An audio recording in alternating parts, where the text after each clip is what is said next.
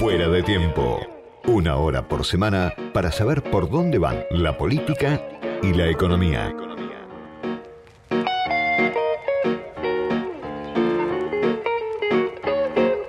Hace mucho tiempo que viajas por todo el país, primero por tu trabajo, por tu especialidad, ahora por la política. Estuviste en Corrientes, en Misiones, veía que estuviste en Chubut, en Tierra del Fuego.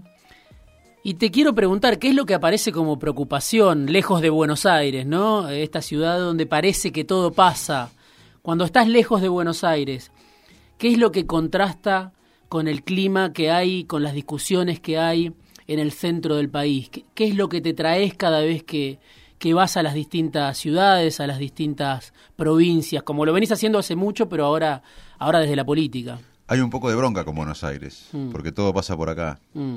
Y el interior está reclamando que lo que viene es federal. Yo creo que la discusión de lo federal va a ser un punto importante en la elección del año que viene. Va a ser un tema central, te diría, para la gente del interior. Está un poco Mm. cansada que, que todo sea Buenos Aires, y los últimos presidentes fueron porteños. Eh, hay un tema ahí.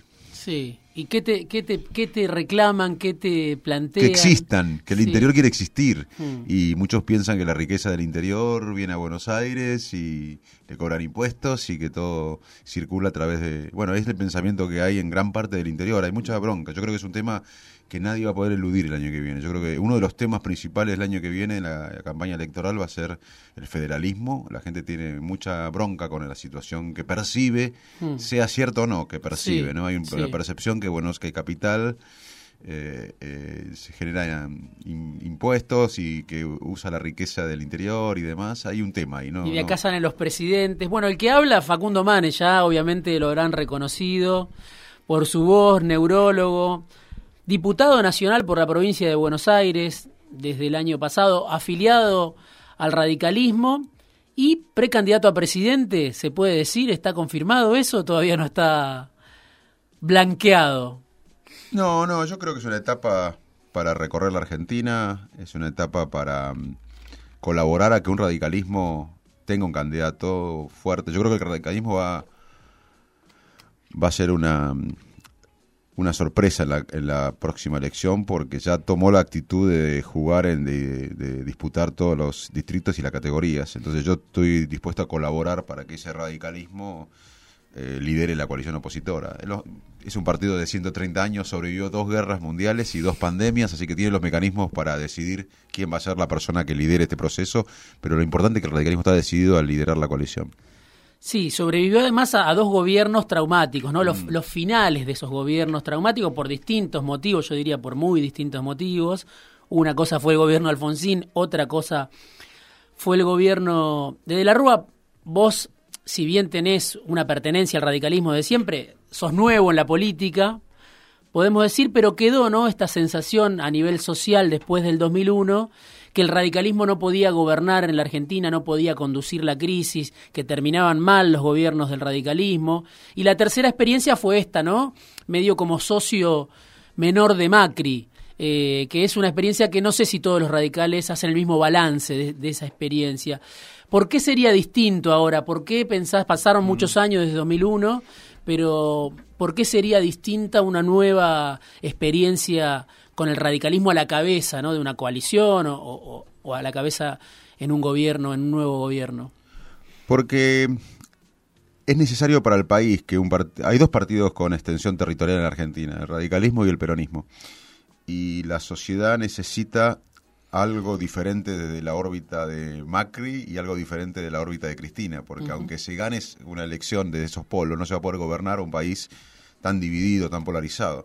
Y, y el único partido con extensión territorial que no ha gobernado en los últimos 20 años eh, ha sido el radicalismo. Ahora no alcanza con el radicalismo, hay que hablarle a los no radicales y convocar a todos. Pero acá lo que se define no es tanto el radicalismo, es qué partido con extensión territorial puede convocar a una unidad nacional o algo que se parezca a una gran convocatoria nacional a un nuevo contrato social por fuera de los extremos, porque los extremos están en el lado del kirchnerismo, que eh, es un partido que, que coopta el Estado, que se apropia del Estado, y también está del lado de, nuestra coalición, donde muchos piensan, o algunos piensan, que cuanto peor, mejor. Yo sinceramente creo que en esos extremos no se puede, se puede dar una elección, porque las elecciones son tribales y se apela al tribalismo y es más redituable electoralmente, pero no se puede gobernar la Argentina. Y yo creo, y ahí voy a, la reflexión más profunda, sé por qué el radicalismo es necesario para la sociedad argentina, pero no alcanza con el radicalismo, es porque el último te lo puedo decir al revés, esta reflexión que hiciste vos.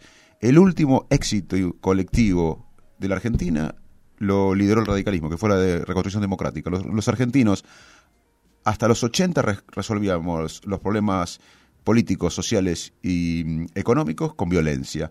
Eh, hace 40 años nosotros resolvimos, empezamos a resolver los problemas políticos, sociales y económicos sin violencia. Eh, y eso fue un proceso que el radicalismo convocó a toda la Argentina. Yo me acuerdo, tenía 14 años y los peronistas, los radicales, los conservadores, los socialistas, todos se sentían parte del proceso democrático. Después fracasó todo. Es cierto, fracasó la economía de Alfonsín fracasó la economía de Menem, la convertibilidad fue, la, caída de, la Rúa fue porque siguió con la convertibilidad de Menem y explotó y con una miseria, exclusión, fracasó el kirchnerismo con las commodities altas, con 50% de pobreza.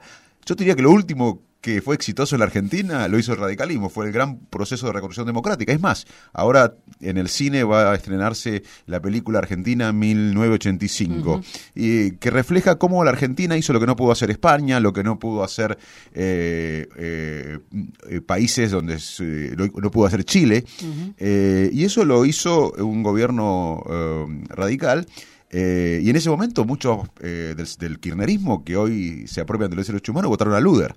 Y Luder quería el pacto cívico-militar. O sea, es que es como se cuenta la historia. Yo puedo contar que el último éxito colectivo fue liderado por el radicalismo. Después todo fracasó. 50% de pobres, eh, una sociedad sin rumbo, los chicos que se quieren ir, inflación, todo fracasó.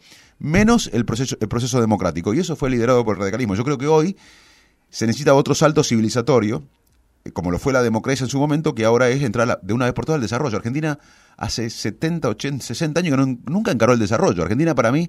Eh, eh, Todos hablan a favor del desarrollo, de todas No, pero no lo encaramos. Si querés hablamos del desarrollo. ¿Qué es el desarrollo? Hmm. Argentina lo que tuvo en las últimas décadas fue planes de estabilización eh, de la macroeconomía, que algunos fueron exitosos en estabilizar la macro un tiempo, como fue el plan austral, luego la convertibilidad, pero ninguno eh, encaró el desarrollo. El país, los países no se desarrollan con bajar la fiebre, con, con los planes de estabilización.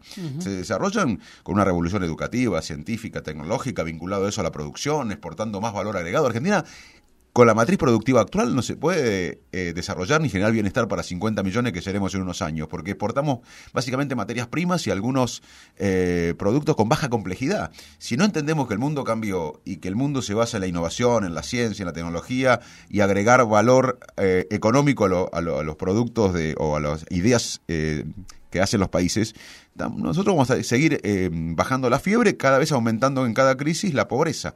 Eh, entonces, yo te diría al revés, que el último proceso colectivo, proyecto colectivo argentino exitoso lo hizo el radicalismo. Te venís diferenciando también, ¿no? En los últimos tiempos, me parece con, más notoriedad, de los sectores más duros del PRO, de Juntos en varias oportunidades. Menciono dos que, que recuerdo que mientras preparaba la entrevista y pensaba un poco, digo, bueno, muy claros, ¿no? Eh, no estuviste de acuerdo con la idea de un juicio político al presidente por esas declaraciones que hizo, donde se enredó hablando de Nisman, bueno, y hablando del atentado a Cristina, pero tampoco estuviste de acuerdo en, en otras oportunidades, como cuando el PRO se levantó, donde se estaba discutiendo, creo que era el presupuesto, en ese momento. ¿Por qué te diferencias? ¿Por qué decís, no quiero seguir a estos sectores que son los sectores más duros de, del PRO y que tienen una legitimidad también, tienen un sector social que los apoya y que les pide la confrontación más dura con el kirchnerismo. Sin embargo, vos decís, en esto no, en determinadas cuestiones no. Bueno, nosotros eh, el año pasado fuimos a PASO, donde sacamos un millón trescientos cincuenta mil votos en 20 días. Nosotros enfrentamos un aparato territorial inmenso. El PRO gobierna Bahía Blanca, La Plata, Mar de Plata, eh, Lanús, de febrero, San Isidro es radical, pero eh, compitió con el PRO, eh, Vicente López, Pergamino, San Nicolás, bueno, un aparato territorial enfrente tremendo, un aparato político, el expresidente, la exgobernadora, la doctora Carrió, eh, los candidatos, la reta. Un poder económico, un poder mediático, yo estuve invisibilizado en los medios, eh, un poder empresarial, y sacamos un millón trescientos cincuenta mil votos, y si seguíamos dos o tres semanas más podríamos haber ganado la elección porque no parábamos de crecer, y ese grupo, ese, si uno ve, analiza el voto que, que, nos apoyó, fue un voto de sectores populares, sectores eh, claramente eh, que no están en los extremos, a nosotros no nos gustó el extremo, así que primero porque yo represento un, un millón y trescientos cincuenta mil votos que para mí tiene extensión en toda la República, porque este desafío de alguien nuevo eh, en Cambiemos generó nueva expectativa en otras provincias también, lo estoy viendo en las recorridas. Y, y otro, y, también porque no quiero traicionar mis convicciones. Yo no vine acá a meterme en una actividad desgastante como la política, casi violenta, te diría, desde la ciencia, de la medicina, para y nadar eh, con la corriente. Vine acá para nadar contra la corriente, porque la corriente nos trajo esta decadencia. Argentina es uno de los pocos países que involuciona sin guerra. Eh, vos fíjate que Irak involuciona, pero con guerra. Siria involuciona con guerra. Argentina tiene todas las variables para abajo eh, en educación, en, economía. Tenemos pre-pandemia, ahora de ser peor, el ingreso per cápita un poquito mayor que el 74, casi 50 años perdidos económicamente. La educación, Argentina era líder en América Latina, hoy está abajo de la tabla y para mí la educación es la economía del siglo XXI. No es para mí, es, es la economía del siglo XXI. En términos sociales teníamos en el 75 5% de pobres, hoy 50% de pobres. Yo no vine a la política eh, a, nadar con esta corriente que nos trajo hasta acá. Ahora, Macri, cuando le preguntan por vos, lo habrás escuchado, dice, bueno, Facundo es un individualista, es la autorreferencia permanente. Te cuestionan por eso, ¿no? Te cuestiona el presidente, el expresidente Macri que es el líder, podemos decir, de los sectores más duros. No sé si es el líder, porque hay varios duros, pero es uno de los líderes y es el expresidente. Y te dice esto. ¿Qué le respondes cuando un Macri dice, no, esto Facundo es que se corta solo, que es un individualista? Primero, eh, no me consta que, haya dicho eso, pero eh, él es el líder y el, jefe. Es un audio, un audio. Ahora, si, ¿Ah, querés, si querés, te lo paso. Dale. Bueno, eh, si podés pasarlo, porque la verdad que no lo sé, pero igual le voy a responder. Em, él es el líder del PRO, de un partido, eh, y yo pertenezco a, otro partido. Hmm. Una cosa que él tiene que entender que la coalición cambió. Eh, ya no es una coalición como la del 2015 al 19, donde fue una coalición electoral, no de gobierno. Fue una hmm. coalición electoral y parlamentaria, pero no fue una coalición de gobierno. Ahora el radicalismo está de pie, entendió una cosa muy importante, que los partidos políticos no tienen el derecho divino a existir si no se renuevan, si no incorporan gente, si no hablan de los temas modernos, si no hablan del futuro. Y el radicalismo hizo todo eso y hoy sacó un gran porcentaje de votos y la coalición cambió. Es una cosa que por ahí no se acostumbra el expresidente a entender que la coalición cambió. Mm. Y segundo, yo soy científico y, soy médico. Y los médicos y científicos trabajamos toda la vida en equipo. No somos, eh, no, somos dueños de empresa. Eh, eh, el científico no puede generar nada. Toda mi vida construí las cosas en equipo. Ahora, no se puede decir que uno juega en el equipo cuando es el capitán solamente. Mm. Yo jugué en el equipo de 3, de 2, de 5, de 9. Ahora, si alguien juega en el equipo solamente cuando es el dueño del equipo o el capitán, no, no, no, no coincido con la idea de equipo. Hay mucha diferencia. Yo nunca lo vi al expresidente jugar en un equipo donde no sea el capitán. Hay muchas diferencias, ¿no? En Juntos, porque vos también eh, tuviste, por ejemplo, eh, diferencias muy marcadas. Vos decías, bueno, me enfrenté a un poder importante, el poder de los municipios, pero el poder del PRO en la ciudad de Buenos Aires, Horacio Rodríguez Larreta. Bueno, ahí eh, hablo del poder económico, sí, o sea, del poder económico y el poder de, de, Larreta, lo mencioné como uno de los políticos. Total, por eso digo, no es solo tu diferencia con Macri, sino también es con Larreta, que tiene ahí una discusión con Macri, o por el poder, o por la sucesión, pero que busca muchas veces presentarse como que es parte de las palomas de Juntos, del PRO. Vos, sin embargo, con Larreta me acuerdo que en la campaña de 2021 nunca apareciste en una imagen con él. Eh, obviamente lo enfrentaste a Diego Santilli, pero tenés una buena relación con él. Apareciste después con Diego varias veces. Pero con la reta es como casi un límite para vos. ¿Por qué decidiste nunca aparecer con él? Por lo menos que yo me haya enterado, nunca te vi en una foto con él.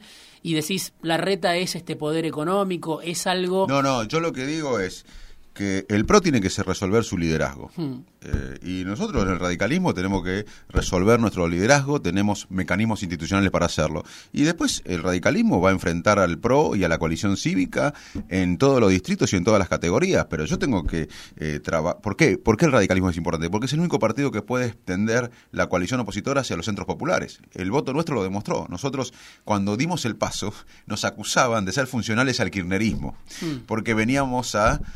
Eh, según las críticas, a eh, complicar Cambiemos. Y yo le decía algo que después pasó y que después no se reflexionó tanto, es, si vamos con lo mismo que el 19, perdemos. Es más, muchos, de algunos querían firmar que se perdía por 10 puntos, por 8 puntos el año pasado. Y nosotros qué hicimos? Dimos las pasos, ampliamos la coalición con gente que nunca había votado Cambiemos, que estaba defraudada con Cambiemos o que era de Cambiemos, y juntos le ganamos al peronismo unido por primera vez desde el retorno de la democracia.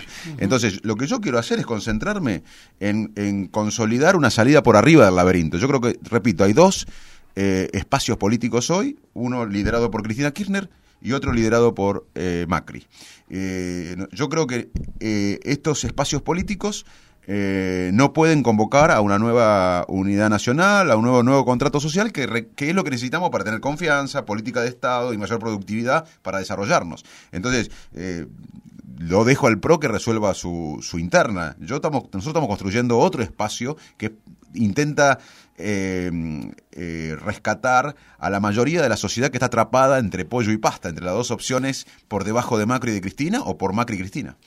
Bueno, el gobierno del Frente de Todos sabemos, en este espacio siempre lo mencionamos, las dificultades enormes que viene teniendo para gobernar, la inflación, la falta de dólares, las diferencias dentro del propio gobierno, más allá de que le, les haya tocado la pandemia, como siempre dicen, lo cierto es que no están de acuerdo en hacia dónde ir, no están de acuerdo en cómo ir pero desde que llegó Massa hay una cierta tranquilidad en el gobierno, ¿no? Terminó la corrida, ahora con el dólar soja hay una cierta estabilidad, hay que ver cuánto dura, la inflación sigue muy alta, pero contrasta la discusión en juntos muchas veces, ¿no? Como que parece un gobierno que está en una tregua interna y aparece la discusión muy fuerte en juntos, encontronazos muy fuerte entre Larreta y Bullrich, también en algún almuerzo hace, hace no tanto.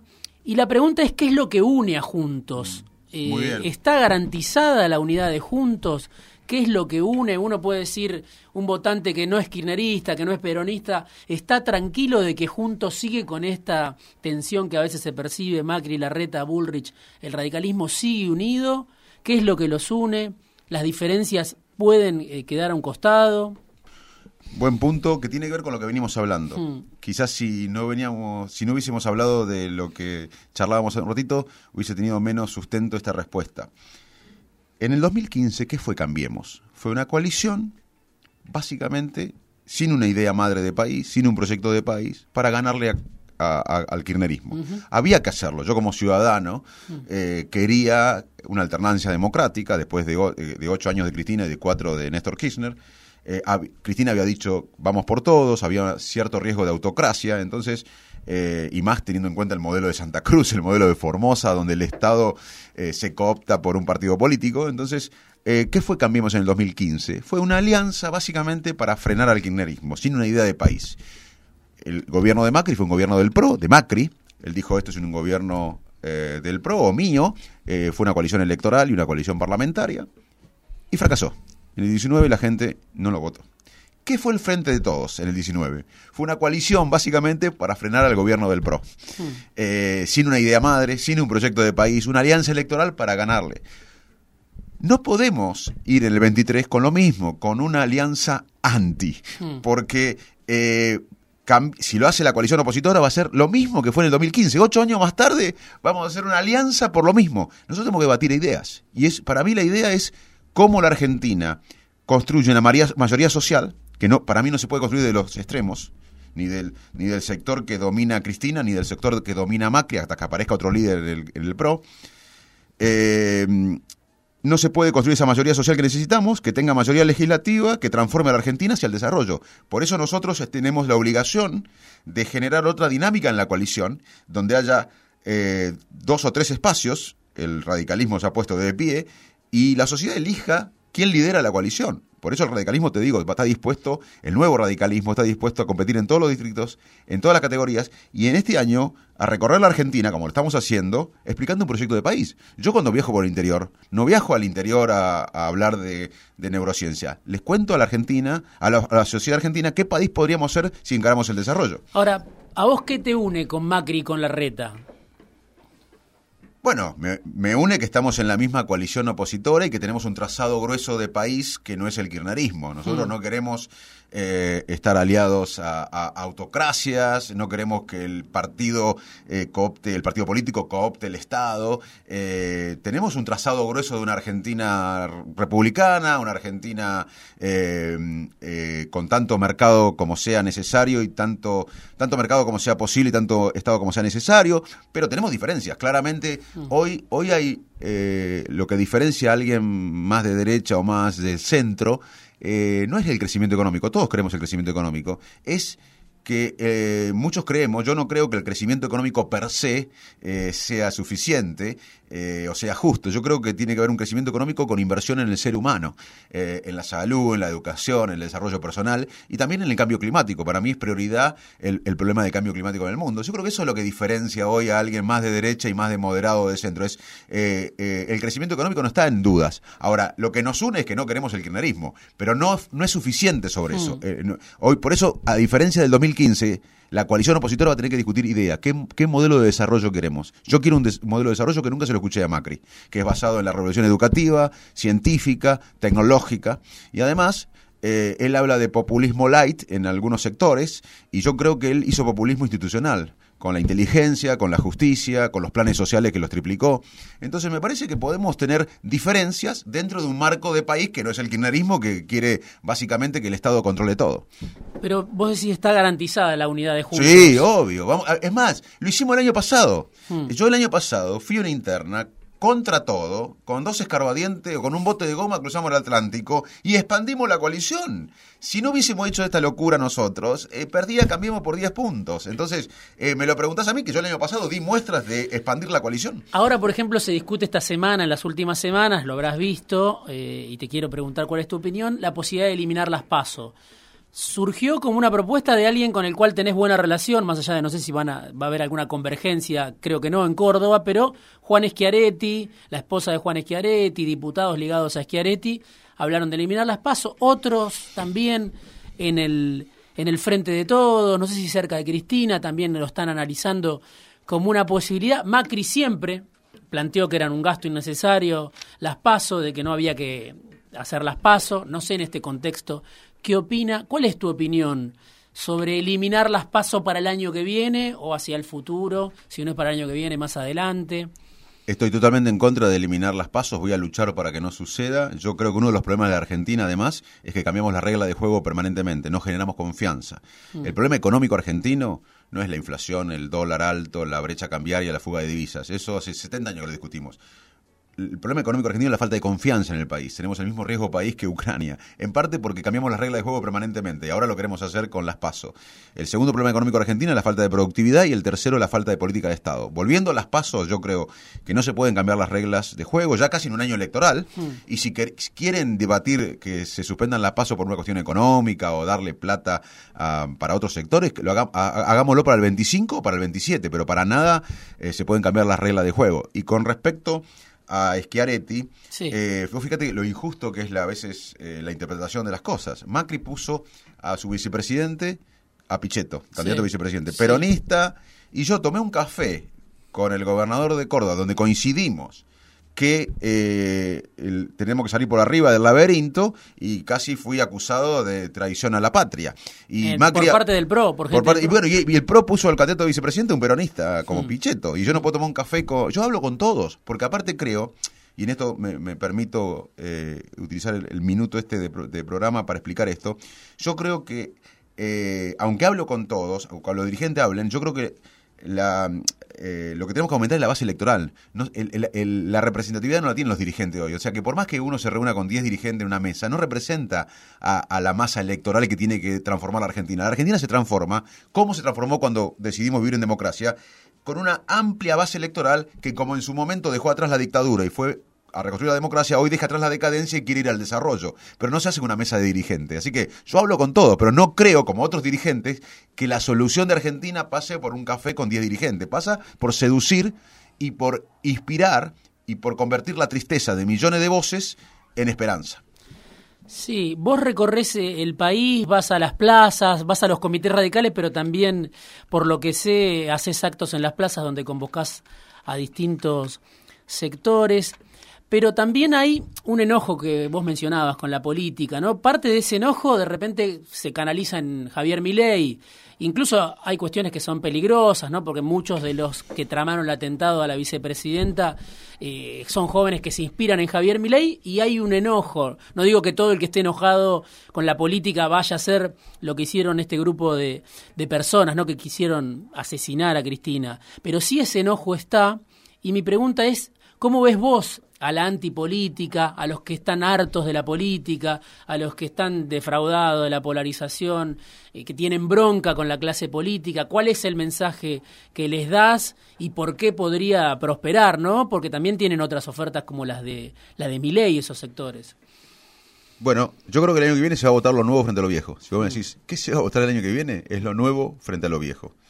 Eh, ahora, hay dos nuevos acá, Milei y yo. Hmm. Uno eligió la antipolítica y yo, como estoy convencido de que hay que mejorar la política, elegí ingresar a la política y en un partido centenario. ¿Por qué? Porque yo no creo que se hace mejor periodismo con antiperiodismo. Hmm. Yo no creo que se hace mejor medicina con antimedicina. Yo no creo que se haga mejor política con antipolítica. Se hace mejor política renovando, oxigenando con mejores políticos y políticas.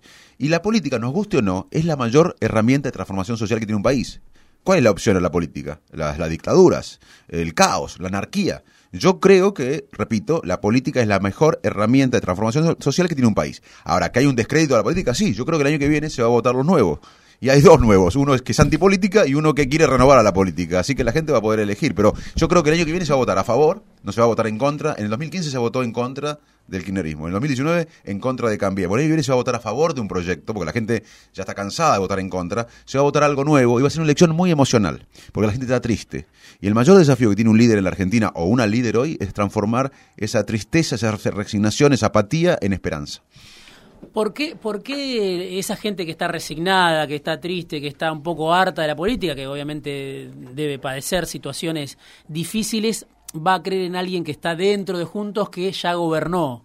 que es un partido que un bloque, una alianza que gobernó hasta hace poco, ¿no? Eh, ¿Por qué? ¿Vos preguntás por mí? Sí. Ah, sí, sí, sí, sí, no, en general, bueno, voy a preguntar por mí. Mirá, eh, yo soy parte de un proceso colectivo que tiene que convencer a la sociedad. Yo no me creo un mesías. Yo creo que la Argentina está así por proyectos personalistas. Todos los presidentes que tuvimos no fueron estadistas, fueron proyectos eh, narcisistas, egocéntricos, eh, eh, autobiográficos en un país con instituciones débiles. Así que yo estoy acá en un colectivo. Yo creo que el radicalismo nuevo, se, se renovó, es un partido que es, más allá de los defectos, ha pagado las culpas. Hace 20 años que, que, no gobierna. Yo tenía, estaba, vivía en Inglaterra cuando de la Rúa cayó y tenía 14 años cuando Alfonsín tuvo la hiperinflación. Entonces me parece que ha pagado las culpas el radicalismo y puede convocar eh, a una mayoría social que necesita el país, porque tiene territorio a nivel nacional, porque se ha renovado y porque además tiene un respeto a las instituciones, que es lo que hace fracasar a la Argentina. Entonces, eh, yo creo que hoy eh, se tiene que votar un proyecto colectivo y a partidos que respeten las instituciones. Y yo soy parte de ese colectivo. No creo que esto lo salga una persona. Facundo Manes, gracias Facundo por haber venido esta tarde afuera de tiempo. Nos quedó corto el programa, quedaron varias cosas para charlar, pero seguiremos hablando seguramente el año que viene, más adelante. Gracias por este rato. Un placer, sabes de mi admiración. Facundo Manes, bueno, neurólogo, diputado nacional por la provincia de Buenos Aires, está recorriendo el país hace tiempo y además está afiliado al radicalismo, pasó esta tarde por fuera de tiempo.